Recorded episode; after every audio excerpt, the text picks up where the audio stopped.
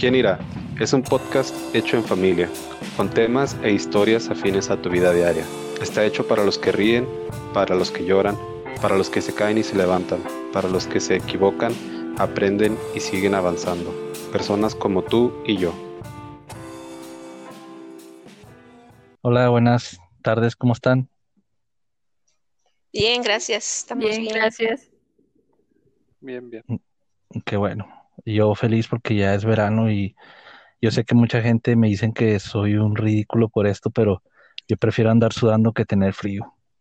Y, y, a- y bueno, eh, dentro del contexto del verano, que es muy difícil para muchas personas, para mí el invierno, ¿no? Pero eh, yo a la gente con la que tengo mayor contacto e- en el trabajo y, y con mis relaciones interpersonales, no le gusta el verano, especialmente el verano de aquí de Juárez, que es muy parecido al, al de donde están ustedes, ma, ahí en, en Nevada. Bueno, creo que allá es un poco más fuerte que aquí, pero eh, el calor te impide, o a mucha gente les impide, o incluso a mí que me gusta, nos impide a veces hacer muchas cosas y, y avanzar. Hubo una temporada en que yo no traía carro. Me acuerdo que fue justo cuando me vine a vivir a la casa donde estoy actualmente. Y en el mes de julio es cuando el calor se viene a, a una oleada mucha más alta, temperaturas muy altas. Me acuerdo que caminaba de la parada del camión a la casa, que será como unos, como cuatro cuadras. Y llegaba asándome, o sea, estaba horrible. Y yo ya decía, no, ya no puedo más, ya no puedo. Y ya, pues ya casi me falta poquito y seguía y seguía, ¿no? Y al fin llegaba a mi casa y era como si hubiera corrido un maratón. Llegaba y me echaba en el sillón y me tomaba agua helada y todo. Y, a lo que hago esta, este ejemplo es una analogía a lo que es la, el por vencido o el estar siempre luchando o eh, que es, una palabra en inglés que es resilient. Es prácticamente un sinónimo de, de no darse por vencido, ¿no? Yo lo entiendo así. Entonces, eh, algo con lo que constantemente lucho y, y vuelvo a fracasar y vuelvo a fracasar y he estado muchas veces en la lona. Más antes de, un poco más anterior hablábamos del boxeo, ¿no? Noqueado, y digo, ya no me quiero levantar. Y está esa voz dentro de mí, ¿cómo no? Levántate, si puedes, inténtalo una vez más, es una oportunidad nueva. El llamado estilo mexicano en el boxeo, ¿no? Y que no se rajan y no se rajan y no importa cuánto les peguen. Este, el mismo Rocky, ¿no? Las películas de Rocky que siempre le ponen una golpiza a todos los rounds, el último y se acaba sacando la pelea, ¿no? Así es, es muchas veces como debemos de luchar en muchos aspectos de nuestra vida, a veces en aspectos personales o en objetivos que tenemos y tendemos mucho a desanimarnos y al decir, ah, no puedo, es que es tan difícil y, pero en realidad el mismo límite nos lo ponemos nosotros mentalmente, yo creo. No sé ustedes, pero ¿qué opinen acerca de esto? Sí, sí, sí. eh, Yo siempre he dicho que, que el límite se lo pone cada una de, de- de- los seres humanos en su mente porque, por ejemplo, mm, en este, en este caso, que mucha gente decimos, ay, mira, esa gente cómo vive eh, pobre o en qué pobreza viven, me refiero a, lo material, pero eh, mucha gente piensa que, que, que si naciste pobre, tienes que seguir siendo pobre, o sea, materialmente. Estoy, estoy hablando así, ¿verdad? Claro que, que es un ejemplo de, de los muchos que hay. Entonces, esa, esa limitación, decir, ok, pues yo nací pobre y tengo que seguir pobre porque así fueron mis papás pobres y mis abuelos pobres y todo, o sea, es una, no es nada más, nada más que una limitante, o sea, una limitación que tú tienes en tu cabeza. Eh, y y eh, eh, entonces cuando, cuando, cuando te atreves muchas veces a quitarte esas, esas limitantes, incluso puede haber en las personas como culpabilidad o, la familia te empieza a excluir. Entonces, uh, las limitantes es, so, es, es, una, es una manera difícil ver las cosas. Es, esto, de, esto que estamos hablando se me, se me complica a mí bastante porque, porque siempre existe el, el que dirán, ¿no? El que si hago esto, ¿qué, de, ¿qué van a decir? O si no lo hago, ¿qué van a decir? No sé ustedes cómo lo ven. Pues yo creo que es, es algo muy complejo. Uh, pues ahorita que estábamos hablando uh, de que del boxeo y de eso, o sea, sí estoy, uh, me parece muy acertado, o sea, del, así el ejemplo que, das, Carlos, de que de los boxeadores que no, que su fuerza de voluntad, o sea, independientemente que tenga el cuerpo golpeado, o sea, su fuerza de voluntad sigue adelante. De hecho, estaba escuchando un, podcast que me gusta mucho que se llama eh, Incredible Feats. No me acuerdo el nombre del boxeador, pero es un boxeador que estaba en Los Ángeles, pero originariamente era del DF. Y en los años en los que peleó, pues era un vato chaparrito. Y peleó contra el tercer mejor del mundo en ese entonces. Y durante la pelea, él se quebró la muñeca izquierda, pero no se rajó, o sea, y hasta el, hasta el doceavo round, y le terminó sacando la pelea al tercer mejor boxeador del mundo. Y aparte de eso ya había tenido polio y así, o sea, una historia, por, eso aparece en ese podcast que se llama Incredible Feats. Este, y, sí creo, o sea, así como dices, Carlos, de que la fuerza de voluntad es es algo, o sea, que lleva a una persona a no, a no rendirse. Y también lo que dices tú, Ma, de que muchas veces es, no, no es tanto la fuerza de voluntad, pero los limitantes que te pones. Entonces, por eso creo que es algo, o sea, muy complejo, o sea, que tiene que ver con esas y más cosas, no nada más esas dos, de que tu fuerza de voluntad y las limitantes y el tipo de persona que eres, el ambiente en el que creciste, las personas con las que te creaste.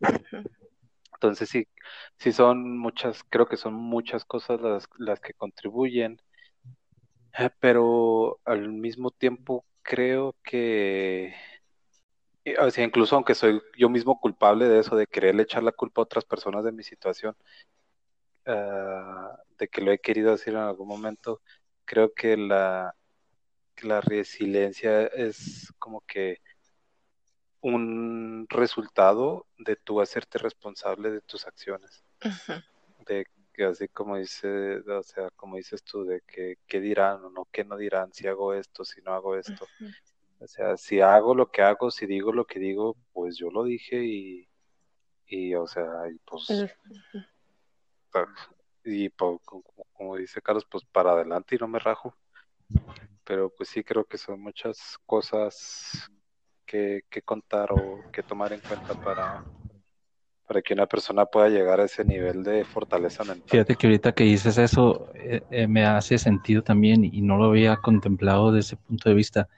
Es cierto, esa naturaleza que tenemos de poner una excusa o pretexto a algo que nos está pasando incluso aunque indirectamente no sea nuestra culpa.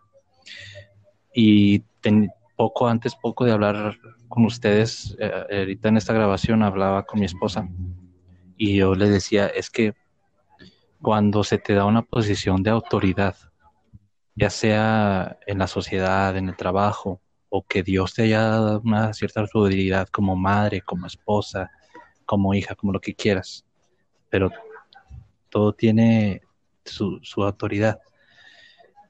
El, gerente de, un, de un departamento, pongamos el ejemplo, ¿no? yo trabajo en el área de materiales, el gerente de materiales es el responsable de dar la cara o de dar explicaciones o de arreglar el problema, aunque indirectamente no sea él el culpable. A lo mejor es un miembro de su equipo o incluso una circunstancia. Ya es que hablábamos con tu suegro la otra vez, Diego, de, de los problemas que hay ahorita en la cadena de suministro mundial, ¿no? Por el, por el bote que se atoró. La restricción. Ajá, que se atoró ahí en el canal de Egipto y todo. O sea, a pesar de las circunstancias y todo, una persona que tiene una posición de autoridad, y repito, ya sea laboral, en tu familia o en donde estés, tiene que arreglar las situaciones que le vienen o echarle ganas o no, bueno, no echarle ganas, eso es algo muy, muy común y muy fácil, ¿no? De decir, pero lleva mucho, mucho atrás. Esforzarse y sacar a flote las situaciones, aunque indirectamente nunca hayan sido su culpa. Porque cuando tenemos una posición de autoridad donde Dios nos ha puesto, y te digo, hablo desde ser un policía a ser un trabajador, eh, un operador en la maquila, un hijo, un padre, un esposo, o algún, si nos vamos hasta la religión, algún ministro en la iglesia, una autoridad en la iglesia, hay que dar la cara y responder por ello. Y no puedes simplemente lavarte y sacudirte las manos y, irte, ¿sabes cómo? Sí. Sí, pues incluso no, tal vez no llegaba a llevarlo tan lejos de solucionarlo, pero el hecho mínimo de, o sea, alguien tiene que dar la cara. Y, y, o sea, sí yo pienso lo mismo de que tal vez se va a escuchar muy feo esto que voy a decir, pero la persona con más fortaleza mental eh, y una inteligencia emocional más desarrollada es la que puede dar la cara y ya después de que recibir el regaño, lo que haya sido, ahora sí ya de ahí este partir, o sea, ya de ahí Como dices tú, si es alguien que está en una posición de autoridad, ya empezar a mover las piezas, empezar a mover recursos y ahora sí a ver qué hacemos para que esto siga avanzando. Sí. sí, sí es cierto. Sí. ¿Tú qué opinas, Tania? Yo les tengo esta pregunta a los, a los tres.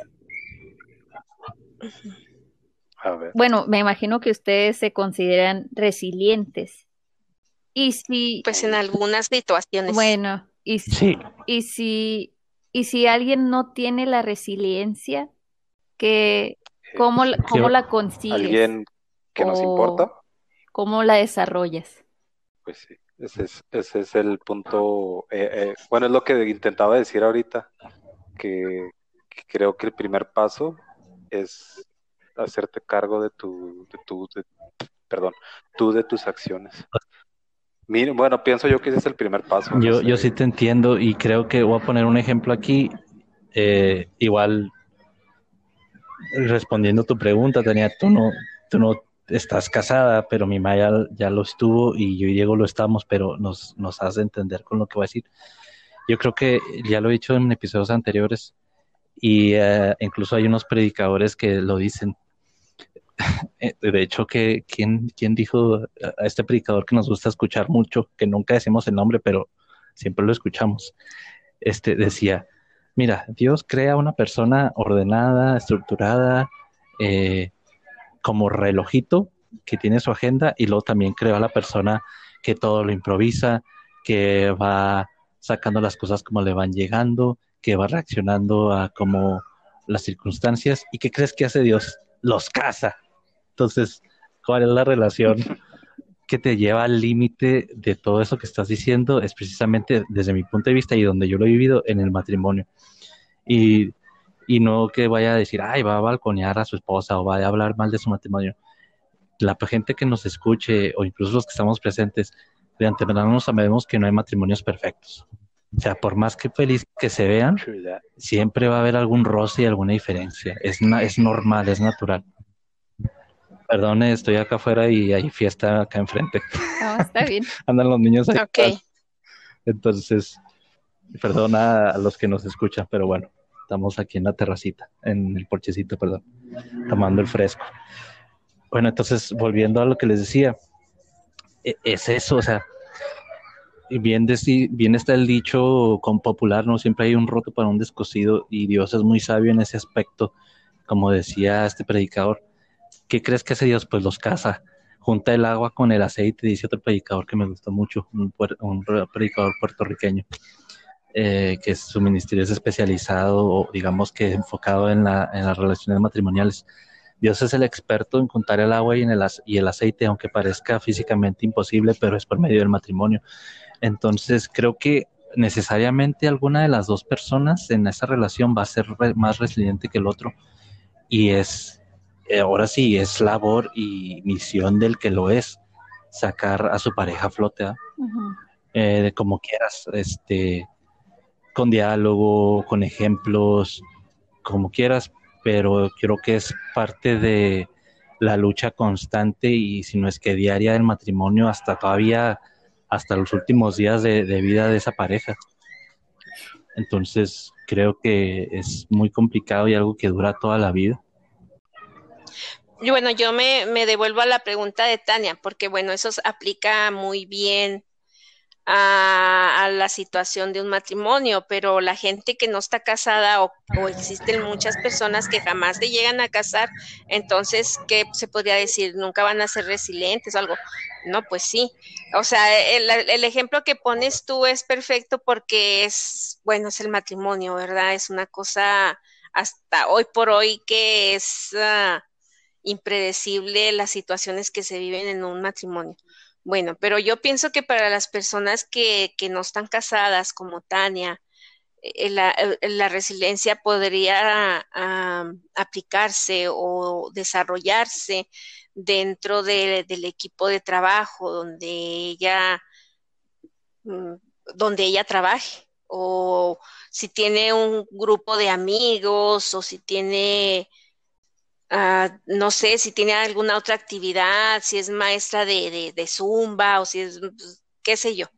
Hay muchas otras actividades que nos pueden llevar a una relación diaria de varias horas con otras personas sin que sean nuestros, nuestras parejas, ah, eh, esposos o parejas ah, mm, amorosas. Entonces, bueno, para mí, yo, yo yo siento que la resiliencia es eh, lo que decían al principio, es este hacerte responsable de tus actos. Y, y o sea, no e, es, es parte de, porque no es tanto, no estamos hablando tanto de una responsabilidad, sino de ir adelante.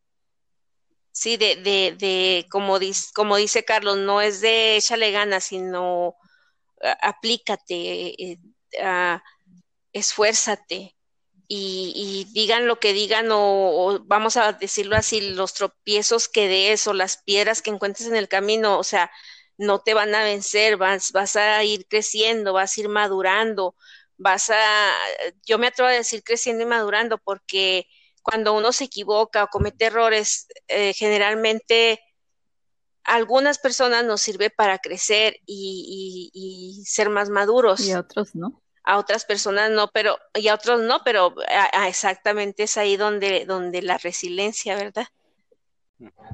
Sí, dime, Carlitos. Yo creo que también tiene y nos puede ayudar el hecho de, yo, todos los que estamos aquí presentes, ese es el hecho de que sabemos de antemano todos aquí que Dios nos puede hablar por una película, por una canción, por una persona, por un animal, por una nube por donde se le pegue la gana porque Él es soberano. Y creo que el capítulo pasado hablábamos de lo que es de lo que es la película la película de Éxodo. Y hablábamos hacíamos evidentes los temores de Moisés no y las inseguridades que tenía pero aún así con todos sus temores, él nunca se echó para atrás. Él siempre fue hacia adelante y, tuvo muchas dudas en el camino. Y, tocamos ciertos puntos eh, muy puntuales de la película, pero leyendo la parte del éxodo bíblicamente hablando, o sea, Moisés fue muy atrevido en querer ver la gloria de Dios. O sea, nosotros decimos, a Dios no lo vas a sorprender pero si leemos la Biblia en esa parte donde le dijo, quiero ver tu gloria, Dios le dijo, eh, calmado, así como que yo se, lo lees así como que no se lo esperaba, como que tranquilo, ¿sabes? Como, entonces, sí. a lo que voy es, con eso es que es como que eh, estar susceptibles o, o, estar atentos a lo que nos dice Dios, porque a lo mejor Sí, nosotros llevamos una vida no muy arriesgada, entre comillas, digo riesgosa de, de tomar decisiones aventuradas de que vas a invertir en esto, vas a abrir un negocio eh, o vas a cambiarte de trabajo porque ya te aburriste. tratamos de ir a lo seguro, ¿no? Entonces, si somos o si eres una persona así, tal vez no vas a tener muchas pruebas que pongan, o valga la redundancia, a prueba tu resiliencia. Pero creo que leyendo o viendo películas puedes inspirarte en ciertas personas que, que son así, o sea, que tienen esa resiliencia y ese atrevimiento para lanzarse al, a lo desconocido y no rajarse, no rajarse con los, con los problemas. Sí, este, pero nada más quiero decir algo rápido. Ah, me quedé pensando de que, bueno, en la pregunta que nos hiciste, Tania, este, de que no quiero, no quiero parecer arrogante con esto que voy a decir, pero por ejemplo, obviamente, pues creo que todos, no sé, yo, Carlos, tú, Tania, mi mamá, somos personas que tienen una fortaleza mental suficiente para afrontar las cosas que nos pasan. Y yo me quedé pensando, bueno, ¿y yo cómo, cómo, cómo llegué a esto?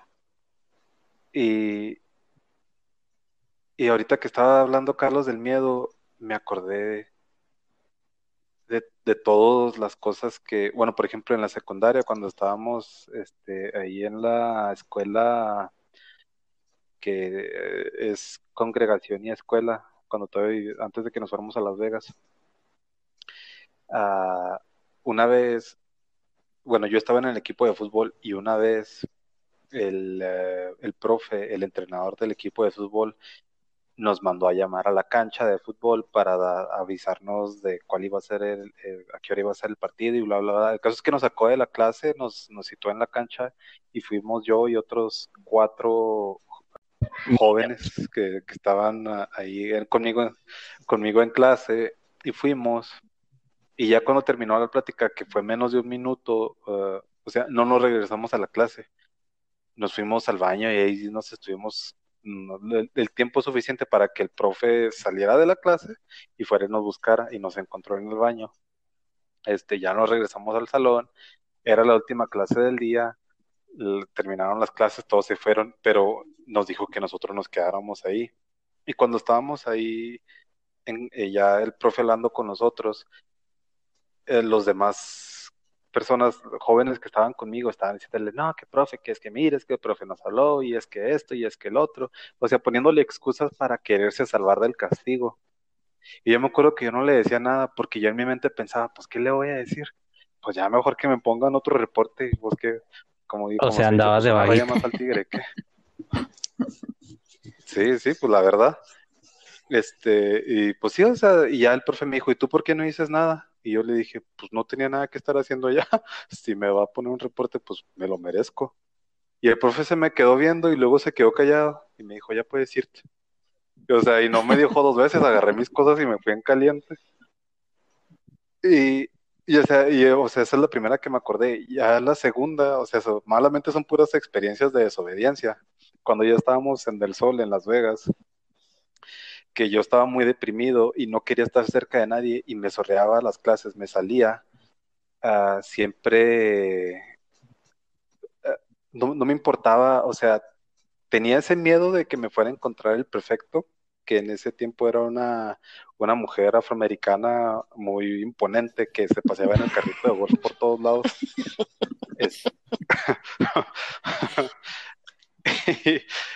Y a mí me daba miedo que me encontrara escapándome, pero decía, es que si, si parece que tengo miedo, me va a agarrar y me va a decir y me va a devolver. Entonces yo caminaba como si, porque o sea, los que han estado en la escuela en Estados Unidos saben que ya cuando estás en el doceavo grado, a veces puedes salir temprano de la escuela porque ya tienes los créditos suficientes y ya no necesitas tener más clases. Y yo no era ese caso, yo sí tenía que estar ahí, pero el caso es que me salía como si ya no tuviera clases y a mí me decía la, esta señora, me decía, ¿a dónde vas? ¿Por qué te estás saliendo? Y yo le decía, pues que ya no tengo clase. Y se me quedaba viendo. Y le decía, bueno, ya vete. Pero el caso es que yo le mentía, porque sí tenía clase, pero era yo como que imponerme a mi miedo y no mostrar ese miedo que me hacía salir adelante, aunque sea, o sea, un ejemplo muy malo, un ejemplo de rebeldía. Y o sea, eso es a lo que me quedé pensando, de que la forma en la que yo encontré mi resistencia es hacerme inmune a mis miedos, porque no es que los deje de sentir. Ahorita todavía hay muchas cosas que, que, que, me dan miedo y que siento miedo, pero mi mentalidad siempre es, pues bueno, aguanto el golpe o aguanto lo que sea. Al fin y al cabo, pues si no me mato todavía puedo seguir avanzando.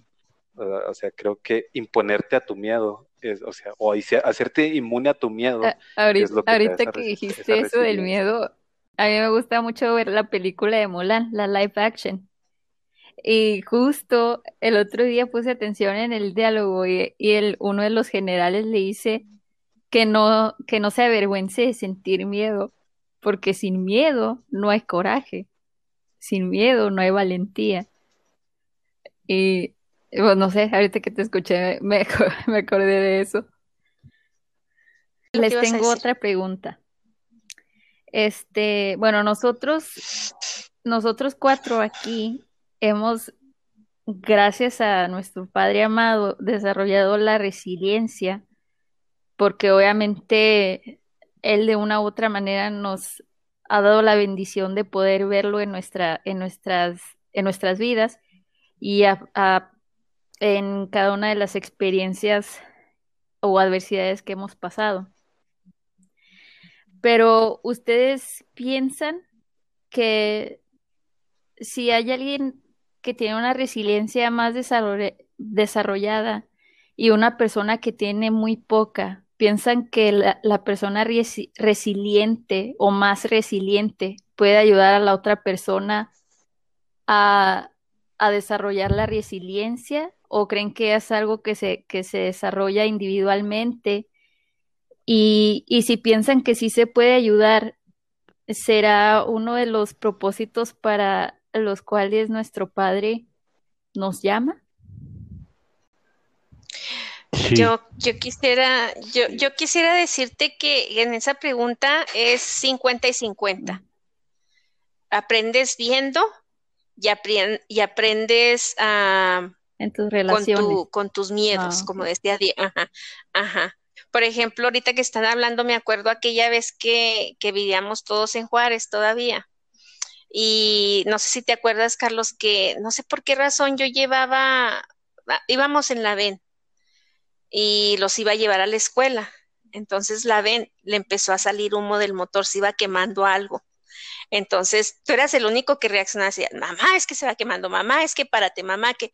Entonces yo dije, no, no me voy a parar porque si me paro se va a quemar aquí la camioneta y, mejor me voy a, devolver rápido y, llego a la casa y pues bueno, ahí a ver qué hacemos. Entonces me acuerdo que, que que con tus miedos, yo veía que Carlos estaba muy, muy, con mucho miedo. Entonces yo, yo me importaba yo a mí más llegar, porque yo también estaba en la universidad en ese entonces. A mí me importaba más llegar yo a mi escuela y repartirlos a todos en la escuela. Entonces yo me acuerdo que todavía no llegábamos a la casa cuando yo le iba dando instrucciones a Carlos, te vas a bajar, vas a sacar creo que era, la Toyota, vas a sacar la Toyota, nos vamos a ir en la Toyota y vamos a dejar ahí. En lo que tú sacas a la Toyota, yo con la manguera le echo agua y apago la quemazón y nos vamos todo a la, a la, a la escuela. Y así fue. Entonces, ¿por qué, doy, ¿por qué me acordé de esto? Porque yo me acuerdo que Carlos, ¿cómo le, le impresionó eso?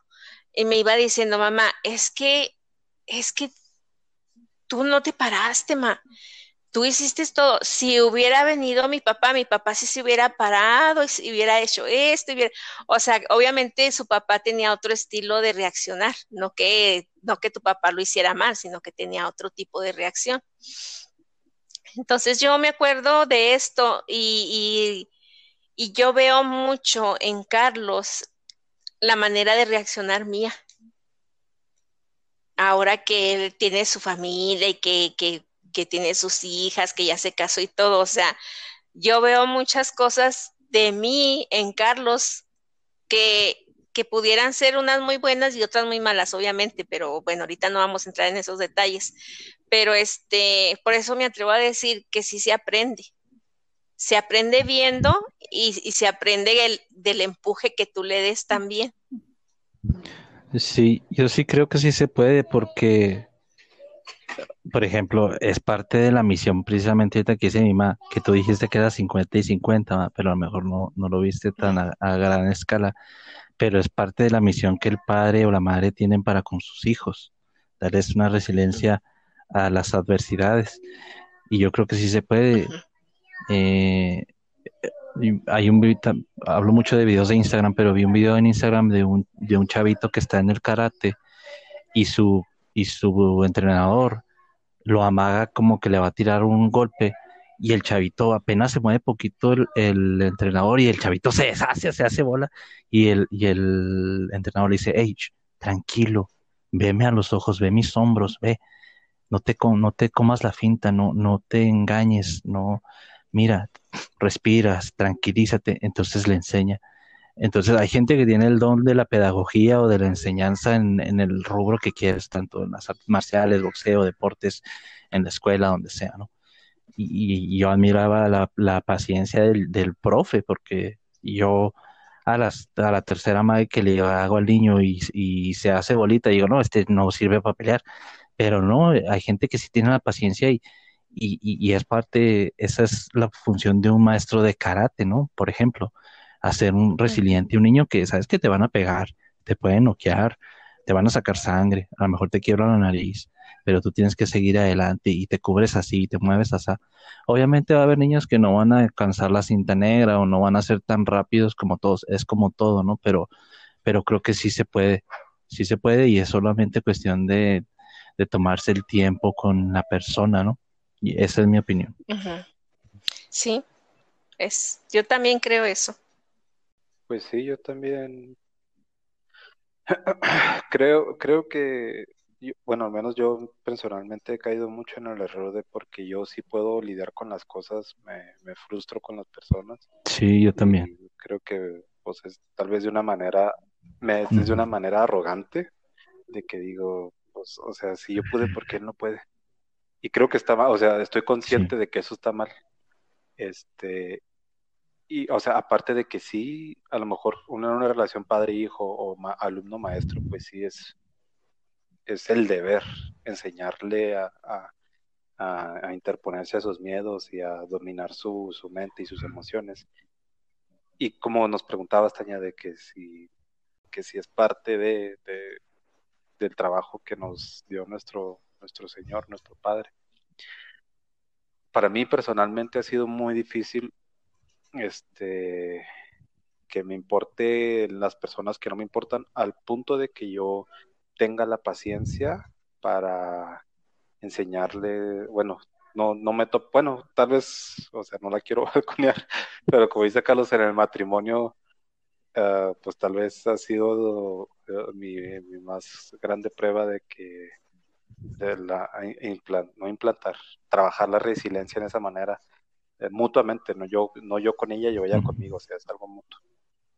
Este, creo que sí puede ser enseñada y muchas veces, ni, tal vez no con palabras, pero como dijo mi mamá, con las acciones y, pero, y también las palabras, pero creo que lo que más habla ante una persona. Sí, y yo creo que sí está, incluso si es un mandato, para contestando tu pregunta, Tania, este, porque, a ver, busquemos un ejemplo de resiliencia, el, la más grande que ha habido en expresión sobre la tierra y ha sido Jesús en su Calvario, o sea, o sea, tú piensas, tú, tú ves la película que, mm, repito, no la he podido terminar, pero lees la, la pasión o el Calvario cuando ascendió a, a, a, este, creo que es el Golgota, ¿no? Sí. O sea, bien puro haber tirado la cruz, o sea, y ya no quiero, y ya me hago el muerto. O sea, que tengo que andar pasando tanto latigazo y tanto insulto y tanta ofensa y tanto golpe y sufrimiento. Ya aquí mejor me muero. O sea, hasta para morir hay que eh, demostró el ser resiliente. Y digo, si es parte del mandato, porque ¿qué dice? Agarren su cruz y síganme haciendo esa analogía. Entonces, o sea, yo obviamente admiro a Jesús y van a decir, ah, que no, no para que digan que es religioso, que es santurrón. Pero, o sea, Dios, Jesús siendo Dios, se permitió ser humilde y y nunca tuvo nada, eh, alguna pertenencia en este mundo, siendo el rey y el Dios todopoderoso. Y aparte, pudiendo quitar ese sufrimiento o minimizarlo, no lo hizo y padeció todo lo que padeció. O sea, qué ejemplo más de resiliencia que ese, o sea, y hasta que ya simplemente no pudo, o sea, y Dios, eh, también eso siempre me hace llorar, pero me va a controlar. Este, Dios le tu, Dios nunca nos va a dar la espalda a nosotros, a nunca, ni a Job se la dio, por más que haya permitido que lo tocara el diablo. Al único que le dio la espalda y lo tuvo que, lo tuvo que dejar de ver para que muriera fue a Jesús. Ni siquiera a nosotros nos ha dejado de ver. Solo a Él. ¿Por qué crees que Jesús dijo, ¿por qué me has abandonado? Porque se le volteó su propio padre, se le tuvo que voltear para que pudiera morir. Entonces, o sea, se fue porque se tuvo que ir, pero fue, es la demostración más, más clara y impresionante resiliencia que hay, tanto mental, física, espiritual, en todo. O sea, somos, como dice la Biblia, somos tripartitos. Fue Él. Y la palabra dice que tenemos que llegar a la medida del varón perfecto, que es Él. Entonces yo creo que sí, sí es parte de la misión que tenemos. Sí, y como hay ahorita que estás diciendo todo eso, que verdaderamente es algo hermoso y ahí te das cuenta que el amor de nuestro Padre, de, de Jesús, de su Espíritu Santo, o sea, verdaderamente es infinito, sin medida. Y bueno, la, la razón por la que yo les preguntaba eso es porque yo estaba viendo varios videos en YouTube, eh, videos de entrevistas oficiales a científicos y psicólogos, psiquiatras, todo eso.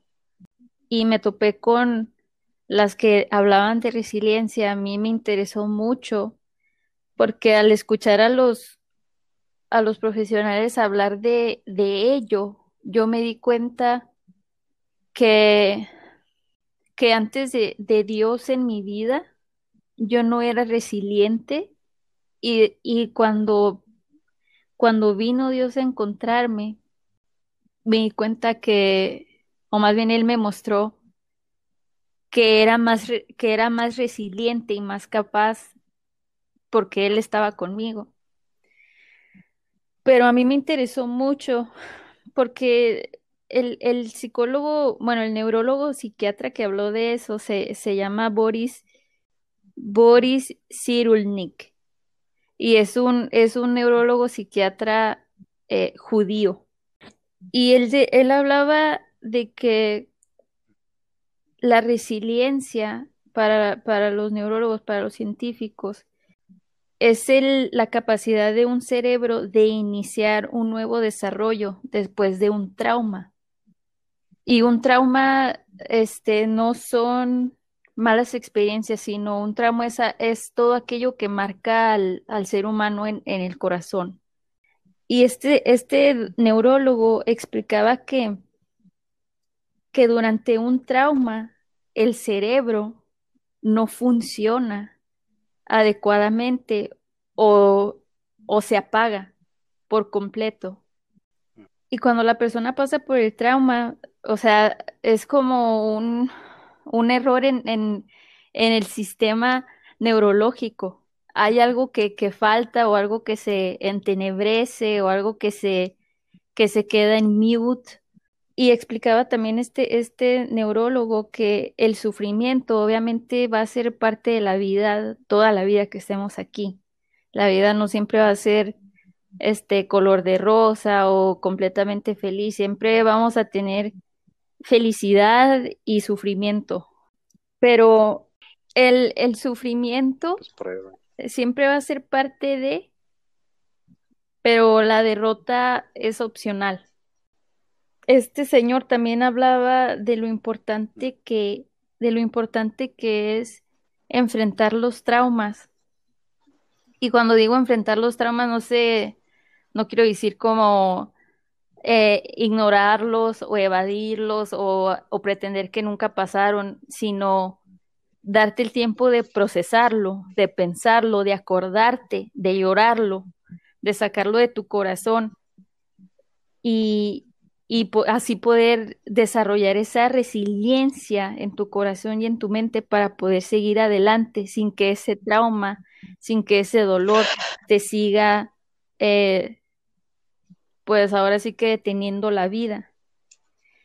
Y la solución, esto fue lo que más me, me impresionó y me gustó de la, de la plática que tuvo este neurólogo psiquiatra, porque los estudios que él ha hecho con su, con su equipo científico muestran que el altruismo es el sistema de defensa más fuerte y, uno de los más vitales que tiene el ser humano para desarrollar la resiliencia. Entonces, cuando él dijo eso, yo no podía, no podía evitar pensar, claro, o sea, por eso nuestro Padre siempre nos está diciendo, ayúdense el uno al otro, acompáñense, alégrense juntos, lloren juntos, eh, apóyense, salgan adelante juntos. Y pues no sé, me, me gustó muchísimo el, el, hecho de que ya está, ya está probado científicamente. Este, que esa es una parte vital para que el ser humano pueda vivir una vida plena. Y todo siempre apunta y llega directo al amor que nuestro Padre nos da y al llamado que nos ha hecho, que es de pues sí, de estar juntos, de, ser unidos y de apoyarnos los unos a los otros. Wow. Wow, sí, sí, wow. Eh, concentraste todo lo que dijimos en, algo muy, muy cierto y muy verdadero. Y pues eh, creo que eso es todo de nuestra parte. Ah, gracias Tania por tus comentarios, Ma, Carlos, gracias por más que nada gracias a Dios por permitirnos tener esta plática. Gracias a ustedes que nos están escuchando por su tiempo y por su atención.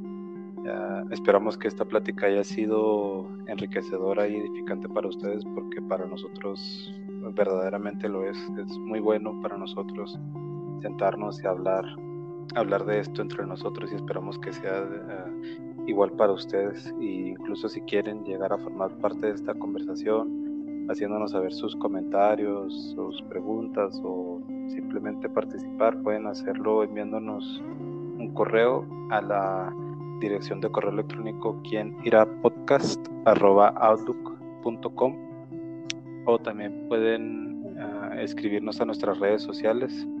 Eh, los enlaces para cada una de ellas están en la descripción del episodio. Y pues una vez más, eh, gracias por su tiempo que tengan un muy excelente día.